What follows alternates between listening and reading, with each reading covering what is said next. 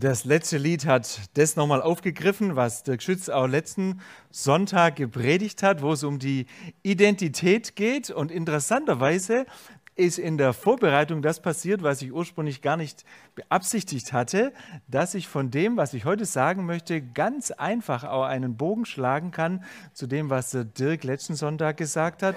Manche von euch waren da und wir werden auch heute in der Predigt im zweiten Teil, sage ich jetzt schon mal so als Vorbereitung, dass ihr nicht so überrascht seid, eine kleine Teil haben, wo ihr miteinander ins Gespräch kommen könnt. Also jetzt müsst ihr nicht denken, ihr könnt jetzt mal so eine einige Minuten hier so runterkommen, sondern es wäre gut, wenn ihr aktiv dabei seid und weiter ähm, ja, euch auch dann einbringt ja, in dem, was wir heute miteinander nachdenken. Wie angekündigt geht es ja um diesen Bibelabschnitt Markus Evangelium Kapitel 10. Und da möchte ich einen Vers besonders rausnehmen.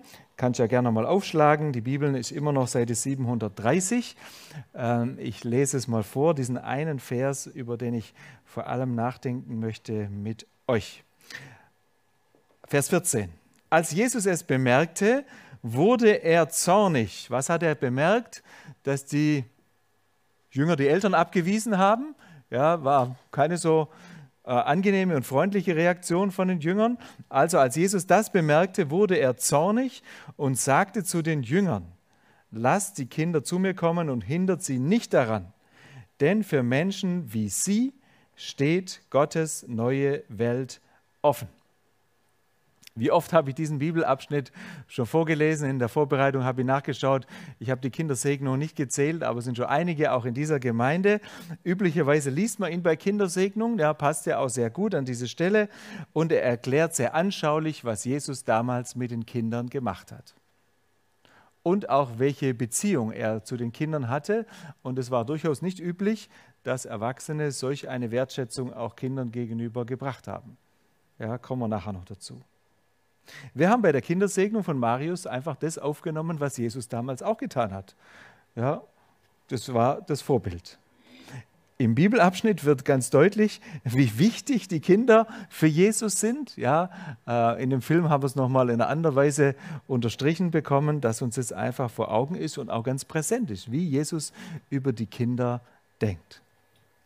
Und dann steht da dieser zweite Teil von Vers 14, denn für Menschen wie Sie steht Gottes neue Welt offen. Was bedeutet das konkret? Darüber will ich heute mit euch nachdenken und natürlich auch eine Antwort finden auf diese Frage. Es ist ja kein nachrangiges Thema, um das es hier geht, sondern eine ganz wichtige Frage. Da heißt es ja, für manche steht Gottes neue Welt offen. Ja, dann muss es ja auch die andere Variante geben, für manche auch nicht. Sonst macht der Satz ja irgendwie keinen Sinn. Du solltest für dich eindeutig geklärt haben, wie du das stehst zu dieser Frage, ob Gottes neue Welt für dich offen steht und wie du da reinkommst, ja, wenn du nicht schon drin bist, oder ja, wie, sich, wie du dazu stehst und welche Antwort du darauf gefunden hast. Das ist eine wichtige Frage, da solltest du eine Antwort haben. Kurzer Überblick, bevor wir hier weitermachen. Wie geht es dir persönlich, wenn du vor einem wichtigen Ereignis stehst? Vor einem wichtigen Ereignis. Also sagen wir so, Vorspiel in der Schule, Referat im Studium. Ähm, was gibt es noch für schöne Ereignisse? Bitte? Prüfungen aller Art, Führerscheinprüfung. Ja, bist du da so ganz tiefenentspannt, relaxed, sagst, hi Kumpels, alles klar, chillt eure Basis. Ja, die allermeisten sind wahrscheinlich ein bisschen Blutdruck, ja, Adrenalin, nicht ganz so tiefenentspannt. Fragt mal meine Familie, wie es mir dann geht. Nachher, ja, nachher. So vor einem Sonntagsgottesdienst, wenn so manches bedacht und geplant werden muss. Meine Frau würde an dieser Stelle jetzt zitieren, wie oft sie schon auf der Herfahrt dann in früheren Zeiten noch mein Predigtmanuskript in dieses Buch einsortieren durfte, bevor es dann irgendwann auf iPad umgestiegen ist. Na, spart ihr aber. Ich habe es natürlich nur wegen ihr gekauft, na, damit sie eine entspanntere Herfahrt zum Gottesdienst hat. Ja, also es gibt schon so Momente, da bist du nicht ganz so tiefenentspannt, sondern da äh, ist schon, und dann merke ich zumindest, ich weiß nicht, ob es bei euch auch so ist, aber dann ist man nicht ganz so locker drauf und ähm, ja, so freundlich, sondern die Antworten kommen schon ein bisschen zackiger. Ne? Und man hat auch nicht so einen langen Geduldsfaden, sondern es explodiert manches ein bisschen schneller wie in anderen Zeiten. Man fragt sich ja, warum die Jünger so angespannt waren. Warum haben die so reagiert?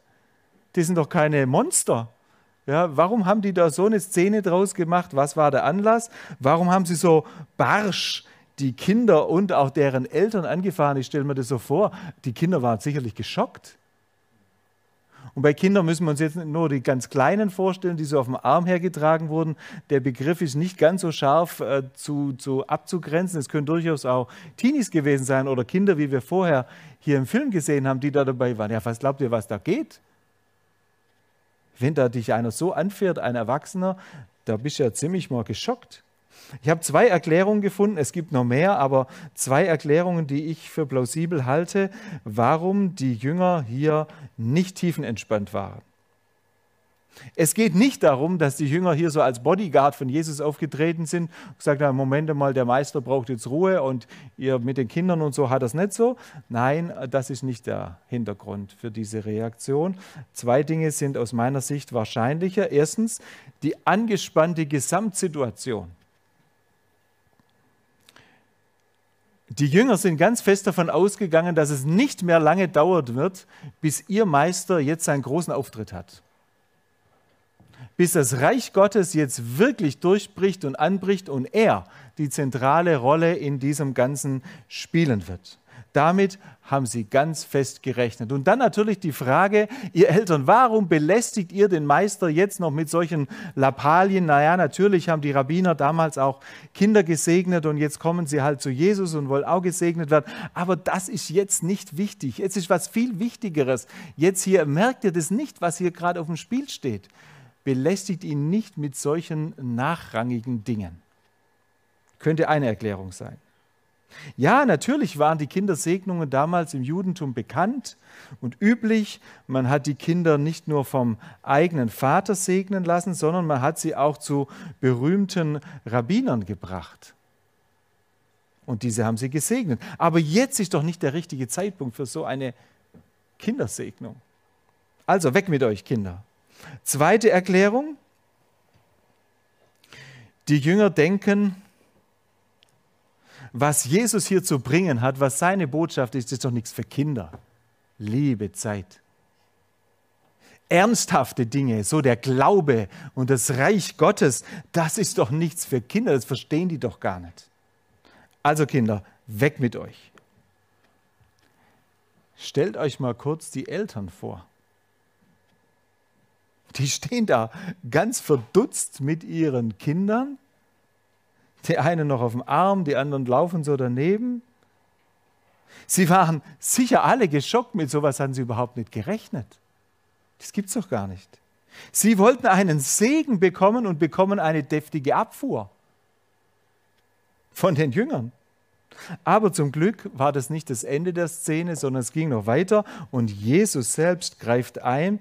Dem Schock für die Eltern folgt jetzt der Schock für die Jünger. Und zwar nicht auf die sanfte Tour. Es ist einer der ganz wenigen Momente, der uns überliefert ist im Neuen Testament, wo Jesus wirklich zornig wird. Ihr Jünger, ihr liegt mit euren Vorstellungen voll daneben. Freie Bahn zu mir für die Kinder. Es gibt keinen einzigen Grund abzuwarten, diese Begegnung mit den Kindern rauszuzögern oder die Kinder zu vertrösten später mal, wenn du groß bist, wenn du mehr verstehst, wenn du ja ein bisschen mehr Verstand hast. Solche Sätze hört man nicht bei Jesus. Jetzt ist eine gute Zeit. Und dann darf man ganz genau hinschauen und lesen. Da gibt es nämlich so ein paar Missverständnisse, merke ich immer wieder. Was steht im Bibeltext? Ich habe eine Übersetzung gefunden und die gefällt mir zwar sonst sehr gut, aber an dieser Stelle finde ich sie irreführend. Da heißt es nämlich, denn gerade für solche kleinen Kinder ist die wohltuende Herrschaft Gottes nahegekommen.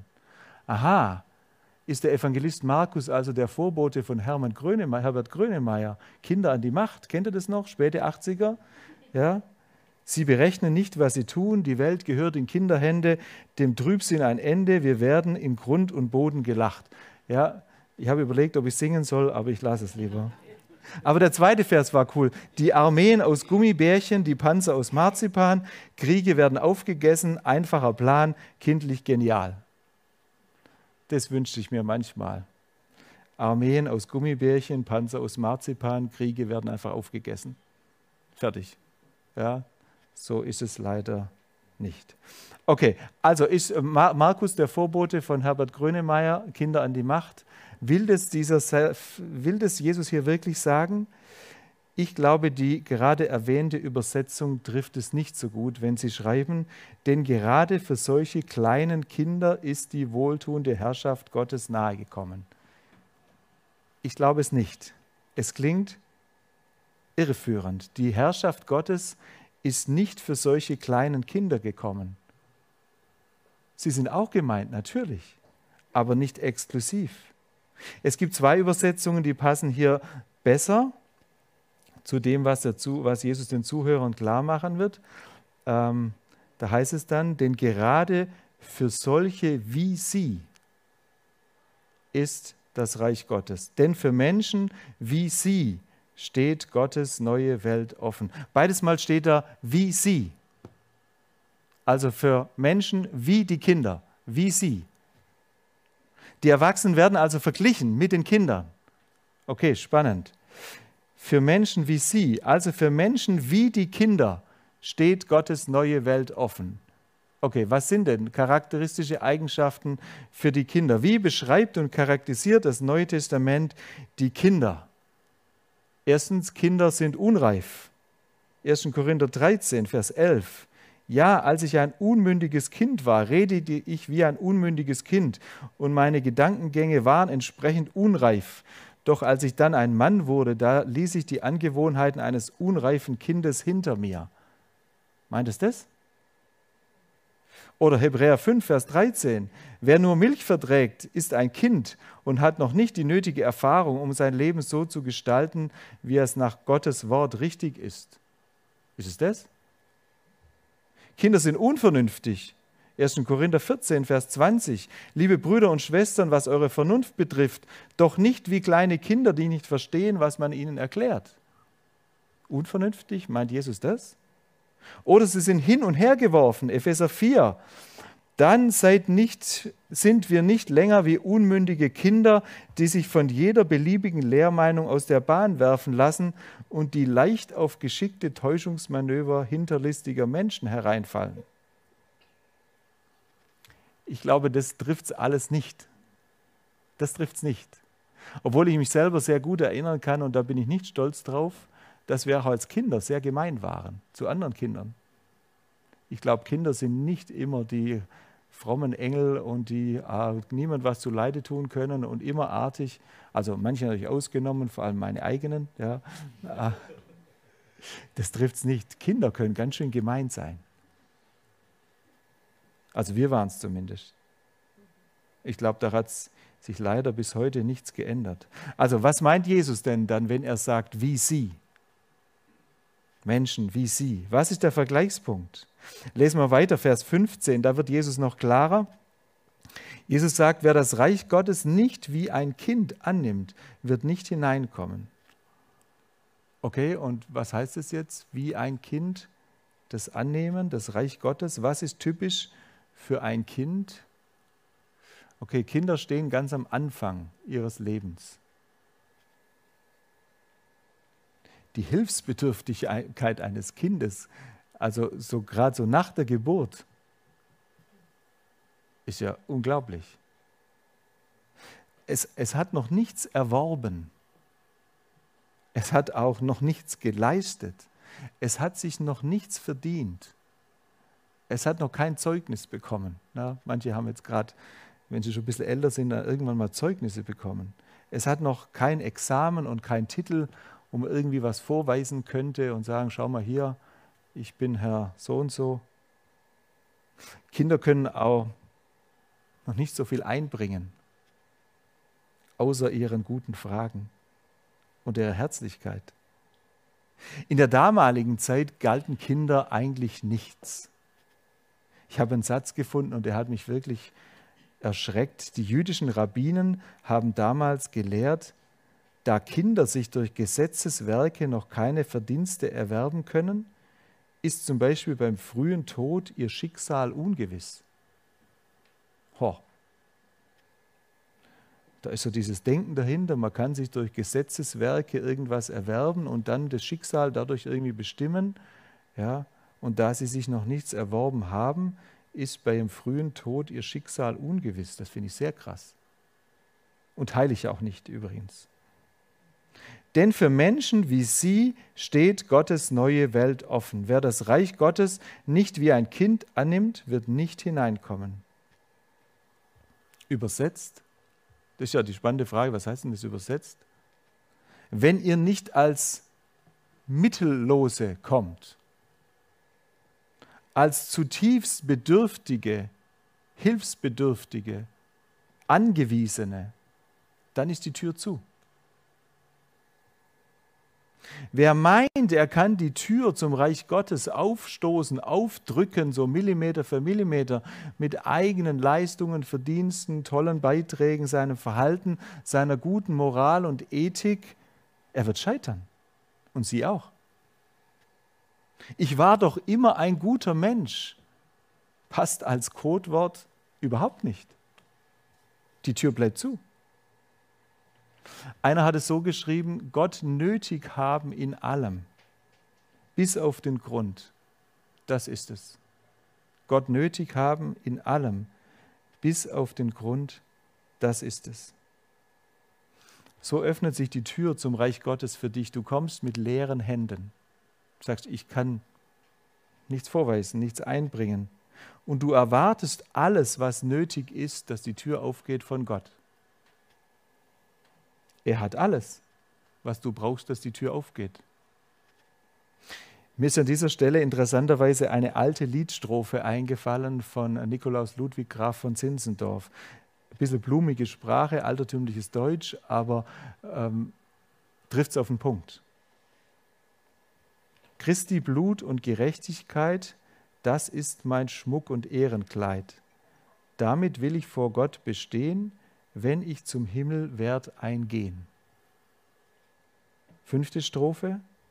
Darum soll auch dieses Blut allein mein Trost und meine Hoffnung sein. Ich baue im Leben und im Tod allein auf Jesu Wunden rot. Wir würden es ein bisschen anders formulieren, aber den Inhalt, der trifft es genau. Was wollte Zinzendorf sagen? Man kann es eigentlich in zwei Worten zusammenfassen. Tun und getan. Tun und getan. Damit, du, damit die Tür aufgeht zum Reich Gottes für dich, kannst du gar nichts tun. Kannst du nichts tun. Das wunderbare und unvergleichliche, schöne Evangelium ist, es ist alles getan. Es ist alles erledigt. Von wem? Zinzendorf dichtet völlig zu Recht Christi Blut und Gerechtigkeit. Jesus Christus hat alles am Kreuz erledigt, vollbracht. Für dich, für mich, für Menschen jeden Alters, jeden Geschlechts, jeder Hautfarbe, ganz egal, getan. Für alle.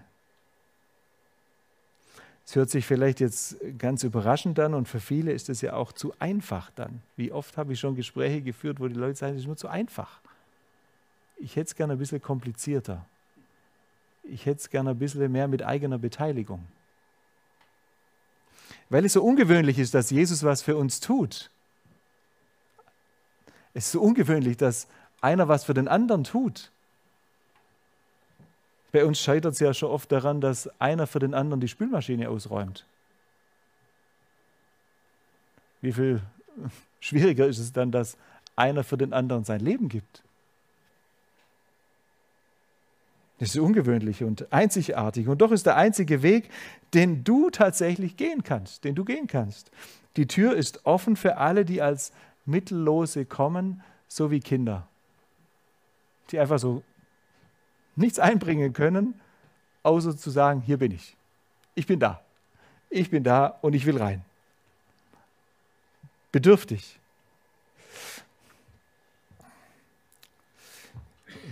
Ich habe vorher gesagt, es ist gut, wenn du eine, Frage auf diese äh, eine Antwort auf diese Frage hast, so rum, äh, wie du das für dich geklärt hast. Und ich denke immer wieder, auch heute ist ein guter Tag, diese Frage für dich positiv zu klären.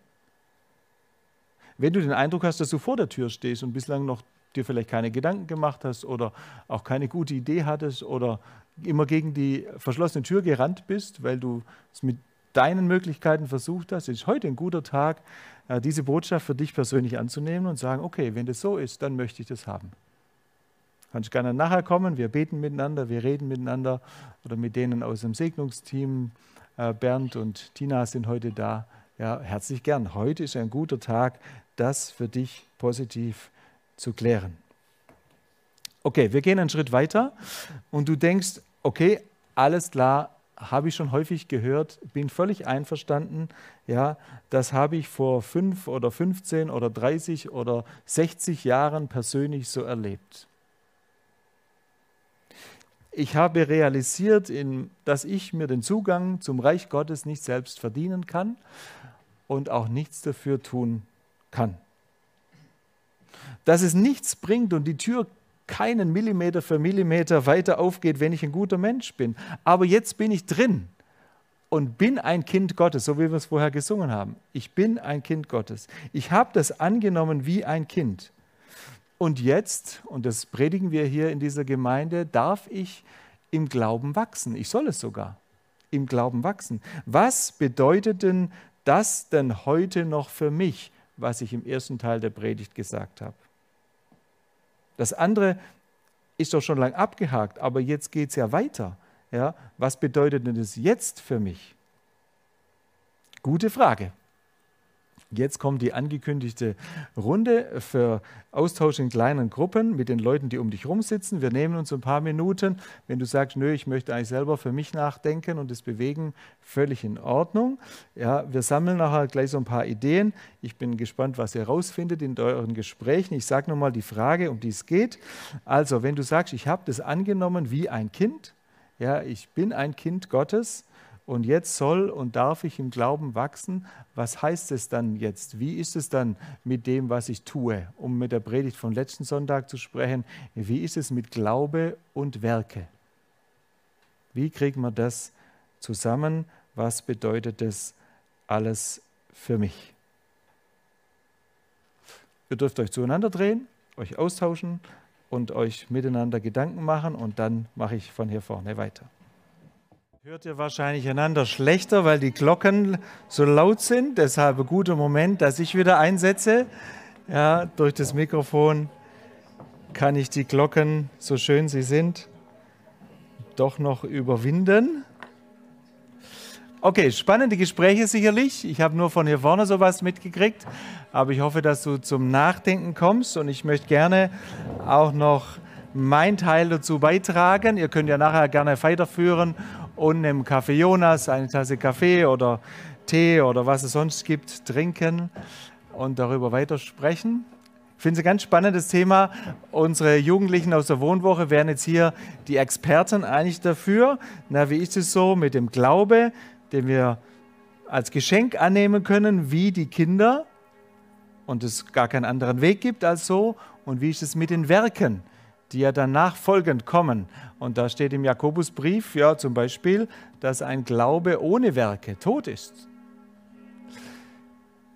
Ich habe es für mich so gedacht und formuliert, aus Dankbarkeit für das, was Jesus für mich getan hat, kommt hoffentlich immer mehr meine Motivation und mein Antrieb, das zu tun, was gut ist, gute Werke zu tun aus Dankbarkeit für das, was Jesus für mich getan hat. Damit weiß ich, ich kann mir nichts bei Gott verdienen, will ich auch gar nicht. Ich kann mir schon gar nicht den offenen Himmel verdienen oder den Zutritt zum Reich Gottes. Das ist ja schon alles erledigt. Aber die interessante und wichtigste Frage ist für mich meine Haltung. Ich frage mich, je länger, je mehr, wie ich meine Dankbarkeit für das, was Jesus mir geschenkt hat, zum Ausdruck bringen kann und sich das auch in guten Werken äußert. Dirk hat den letzten Sonntag, ich habe mir das angeschaut, am Schluss seiner Predigt diese Geschichte erzählt von der blinden Frau am Flughafen, wo durch eine Unachtsamkeit der Männer, die so eilig hatten, dieser Korb umgestoßen wurde mit den Äpfeln. Manche von euch waren da, die anderen können es gerne auf YouTube sich anschauen. Gottesdienst vom letzten Sonntag. Und dann hat dieses blinde Mädchen diesen Mann gefragt, der kam, um zu helfen, die Äpfel einzusammeln, bist du Jesus? Weil sie jemand erlebt hat, der da einfach aus Liebe zu ihr etwas getan hat. Weil jemand bei dir erlebt, dass du eine ganz enge Beziehung zu Jesus hast, die geprägt ist von gegenseitiger Liebe und Dankbarkeit. Jesus und du, du und Jesus. Wenn das so ist und du deshalb diese guten Werke tust, dann passiert da was ganz Wunderschönes. Und ich möchte dich herausfordern für die neue Woche, dir auch diese Frage stellen und mitgeben, wie du ganz persönlich in deinem Lebensumfeld, in der Situation, wo du stehst, die Dankbarkeit Jesus gegenüber zum Ausdruck bringen kannst. Wie darf sich das bei dir äußern und wie kannst du darin auch immer weiter wachsen? Wir wünschen uns ja, dass wir immer uns weiterentwickeln und nicht auf einem bestimmten Stand mal stehen bleiben. Ich wünsche mir sehr, dass jeder von uns, ich schließe mich da absolut mit ein, aber auch alle sonst, hier unsere ganze Gemeinde, in diesem Bereich immer mehr wächst die Dankbarkeit Jesus gegenüber immer größer wird und dass man das auch sieht. Das ist nicht nur eine innerliche Sache, sondern das ist eine Sache, die sich nach außen hin auch deutlich sichtbar, die deutlich sichtbar wird. Gottes Wort sagt es ganz eindeutig und es geht gar nicht anders und damit schließe ich auch Jakobus Brief, den ihr in der Wohnwoche miteinander überlegt, bedacht habt, Kapitel 2, Vers 19. Genauso ist es mit dem Glauben, heißt es da. Wenn er keine Taten vorzuweisen hat, ist er tot. Er ist tot, weil er ohne Auswirkungen bleibt. Ich wünsche dir ganz viel Auswirkungen und ich wünsche dir, dass du für dich einen Weg findest, wie du die Dankbarkeit Jesus gegenüber zum Ausdruck bringst in ganz konkreten Werken. Amen. Wir nehmen nochmal kurze Zeit der Stille, da kannst du dir schon überlegen, dir was äh, überlegen, was du in der kommenden Woche in dieser Weise unternehmen möchtest, äh, um es schon jetzt festzumachen, sonst geht es vielleicht gleich wieder unter, ja, überleg dir doch eine oder zwei Sachen, wo du in der neuen Woche in dieser Weise ganz konkret aktiv werden möchtest. Und dann beten wir zum Abschluss dieser Zeit miteinander das Vaterunser.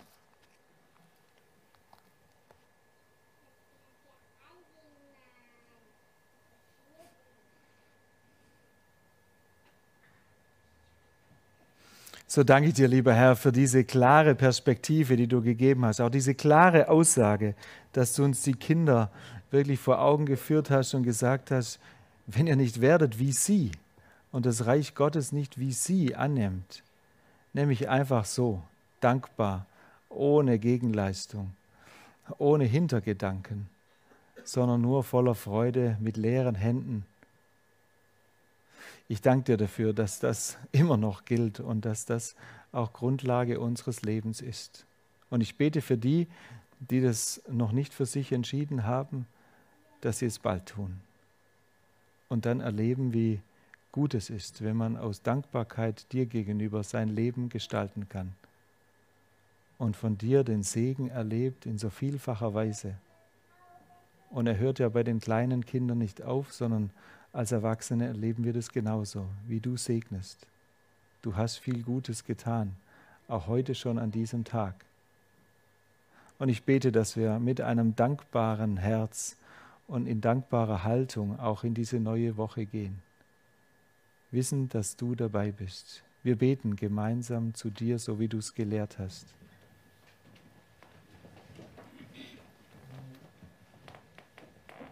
Unser Vater im Himmel, geheiligt werde dein Name, dein Reich komme, dein Wille geschehe, wie im Himmel, so auf Erden.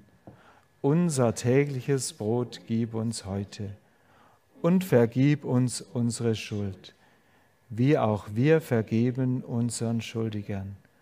und führe uns nicht in Versuchung, sondern erlöse uns von dem Bösen. Denn dein ist das Reich und die Kraft und die Herrlichkeit in Ewigkeit. Amen.